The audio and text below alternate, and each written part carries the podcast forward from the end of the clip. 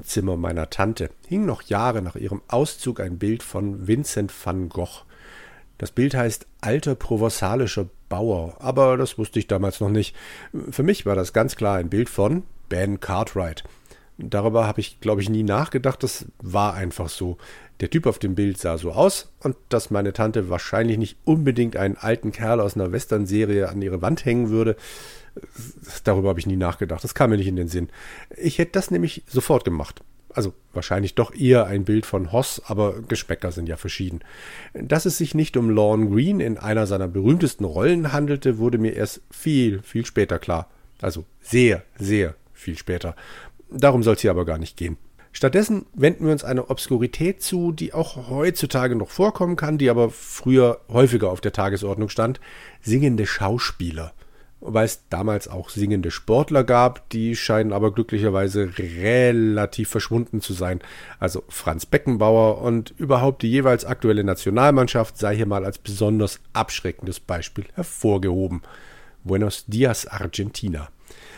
Ach ja, ähm, singende Schauspieler.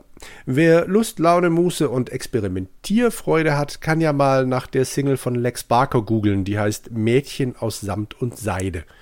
Gar nicht schlecht für jemanden, der kein Wort Deutsch spricht. Im Vergleich dazu, Roger Whittaker hat, glaube ich, immer noch eine schlechtere Aussprache. Jedenfalls ähm, gehörte auch die komplette Besetzung der Ponderosa Ranch zur singenden Gattung. Zum Beispiel gibt es eine ganze Weihnachtsplatte der Heron Cartwright. Christmas on the Ponderosa. Lass das mal noch ein bisschen sacken, während ich ein wenig den Werdegang von Lorne Green beleuchte. Geboren als Sohn russisch-jüdischer Immigranten wuchs er im kanadischen Ottawa auf und begann an der Uni mit der Schauspielerei und auch mit dem Job des Radiosprechers. Deswegen brach er auch sein Studium ab. Das wäre Chemie-Ingenieurswesen gewesen. Und er war kurz vor dem Abschluss, aber er hat es gelassen und ist stattdessen zum Radio. Seine Eltern haben sich ganz bestimmt gefreut. Während des Zweiten Weltkriegs wurde Green wieder als Sprecher eingesetzt. Zwar nannte ihn der Sender The Voice of Canada, aber mit seiner tiefen, sonoren Stimme, die unter anderem auch die Liste der gefallenen Kanadier vorlas, wurde er von den Hörern bald nur noch The Voice of Doom genannt. Nach dem Krieg siedelte er in die USA über und trat in verschiedenen Theater- und Fernsehproduktionen auf, unter anderem als Shakespeare-Darsteller. Ab 1959 stand er als Ben Cartwright vor der Kamera. Eine Rolle, der er bis 1973 treu blieb und in der er in mein Leben trat. Bonanza war neben den Western von gestern nämlich mein Erstkontakt mit eben diesem Western-Genre. Und das Konzept der drei ach so unterschiedlichen Söhne von drei unterschiedlichen Frauen, Zwinker, Zwinker, Knickknack, ging auch bei mir auf. Jeder Zuschauer konnte sich ein Rollenmodell aussuchen. Bei mir war das natürlich erst Little Joe dann später Hoss. Die drei unterschiedlichen Mütter sollten die grundverschiedenen Charaktere und das komplett andere Äußere der Söhne erklären. Und ich habe erst Jahrzehnte später in dem Song The Ballad of the Ponderosa, auch von Lorne Green gesungen, erfahren, wie denn das passieren konnte. Sagen wir mal so, so ein ganz klein bisschen an den Haaren herbeigezogen ist die Geschichte schon. Aber ähm, ich schweife ab. Wie oben schon erwähnt, gibt es diverse Platten mit passenden Ponderosa-Liedern. Und auf einer dieser LPs erschien 1964 Ringo. Die Platte hieß Welcome to the Ponderosa und Lorne Green saß auf dem Cover lässig verkehrt herum auf einem Stuhl.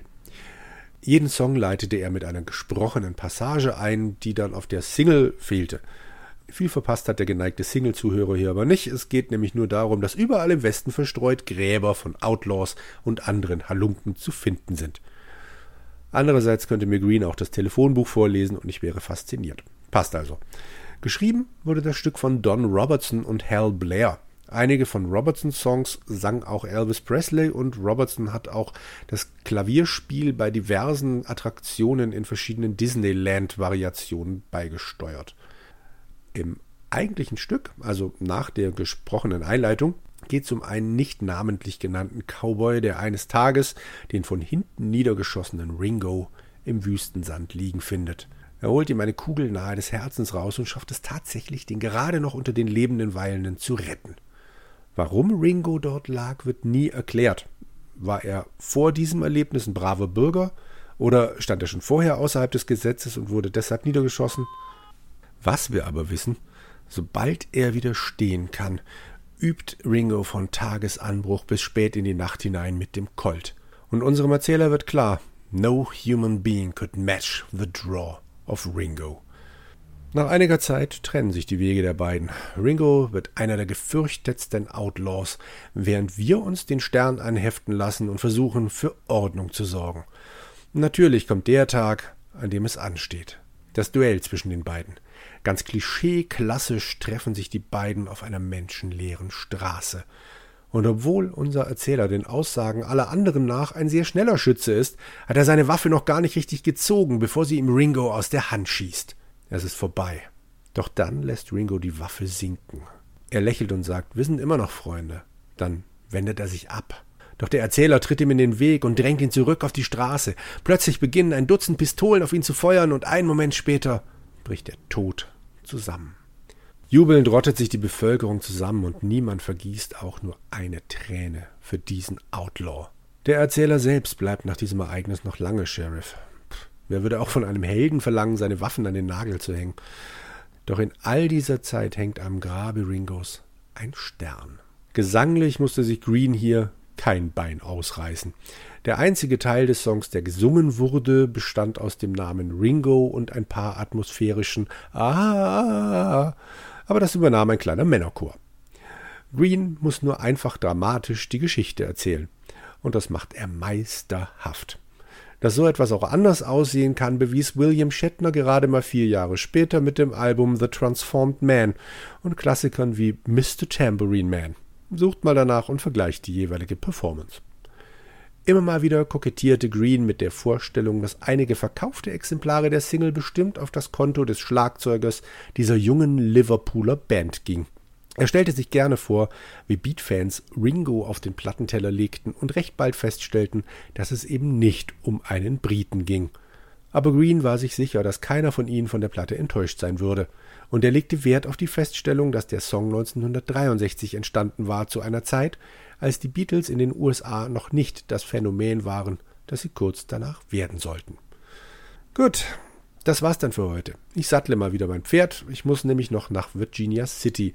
Hop Sing braucht noch frische Gewürze aus der Stadt. Howdy!